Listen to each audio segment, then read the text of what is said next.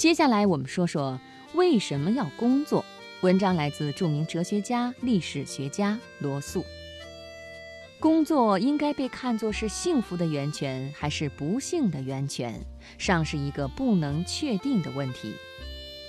确实有很多工作是非常单调沉闷的，工作太重也总是令人痛苦。然而，在我看来，即使工作在数量上并不过多的话，即使是单调的工作，对于大多数人来说，也比无所事事要好。首先，一个人无需决定什么工作，便可以让他消磨掉一天中的好多时间。有许多人，当他们可以随心所欲地安排自己时间的时候，竟然想不出什么够快乐的事情值得一做。不管他们决定做什么。他们总感到一定有其他某种更快乐的事情能做，这使得他们非常苦恼。能够自觉而明智地充实空闲时间是文明的最后产物，但是目前还很少有人能够达到这个程度。另外，进行选择本身也是很烦人的，除了特别富于创造性的人之外。很多人都喜欢由别人告诉他一天中的某个小时该做些什么，只要这命令不是太令人不快。许多有闲的富人感到一种说不出来的烦闷，似乎这是免干苦役的代价一样。有时他们可以在非洲追捕猛兽，或者乘飞机环游世界，从中找到轻松的感觉。但是这种感觉的数量是有限的。特别是在青春逝去之后，因此呢，许多聪明的富翁简直像穷人一样没日没夜的工作，而有钱的女人大多忙于难以计数的琐碎小事，似乎他们追求的东西是极端重要的。因而，工作首先是作为一种解除烦闷的手段而被人们称道的。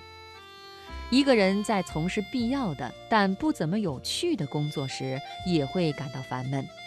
但是这种烦闷比较起他整天无所事事所感到的烦闷来，就不值一提了。除此以外，工作还有一个好处，那就是它使得节假日格外充实愉快。假使一个人并无必要拼命工作，以至于损及体力的话，他很可能比一个无所事事的人能够在空闲时间里找到更多的热情。大多数有报酬的工作和部分无报酬的工作所具有的第二个好处是，它给人获取成功和展露雄心的机会。在许多工作中，衡量成功的尺度是收入，而且只要资本主义社会继续存在下，这就是不可避免的。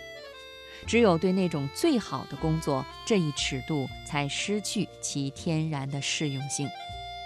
人们想增加自己收入的愿望，其实就是想获得成功的愿望，想以较多的收入来获得舒适心情的愿望。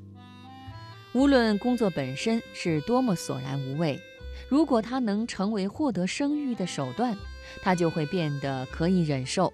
不管这声誉是世界性的还是自己的小圈子里的，目的的持续是幸福长久的最基本的因素之一。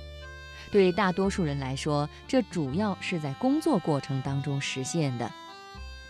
很多工作能给予人们消磨时间和施展哪怕是最微小的抱负的快乐。这一快乐能使从事单调工作的人比无所事事的人幸福得多。但是，当工作充满了乐趣时，它所能给予的满足，比仅仅是逃避烦闷的工作所带来的满足要大得多。多少有些趣味的工作，可做一个从上到下的排列。我将从趣味平平的工作开始讲起，到那些值得一个伟人倾其一生的工作为止。使工作变得有趣的因素主要有两个。一是技能的运用，二是建设性。每一个获得了某种特殊技能的人，往往乐于运用这种技能，直到它变得不再特殊，或者它不再能提高它。这种行为的动机早在儿童时代就已经产生。一个能够倒立的男孩是不愿意用脚立地的。许多工作给人的乐趣与技巧游戏给人的乐趣是不同的。律师或者政治家的工作如同打桥牌一样，一定包含了妙不可言的乐趣。当然，这不但包括技能的运用，也包括高明对手的明争暗斗。不过，即使没有这种竞争的因素，仅仅是这些绝技的施展，就足以令人乐不可支了。一个能在飞机上表演特技的人，哪怕冒着生命的危险，也会在表演中获得极大的快乐。我猜想，一个干练的外科医生。虽然他的工作环境令人不快，但仍然能够从其极为成功的手术中获得满足。这种乐趣还可以来自许多并不显眼的劳动，不过强度略差一些。我甚至听说管道工人也喜欢他们的工作，虽然我无缘结识他们。只要习得的技术能不断的变化或者不断的得到完善。一切技术性的工作都会是令人愉快的。然而，最佳的工作还有另外一个要素，它比起技能的运用来，是幸福之源的一个更为重要的因素，这便是建设性。在一些工作中，虽然并不是绝大多数，当事情完成的时候，会留下某种纪念碑式的东西。我们可以用下述标准来区分建设和破坏的差别。在建设中，事情的原始状态相对来说是杂乱无章的，而其终极状态则体现了一种意图和目的。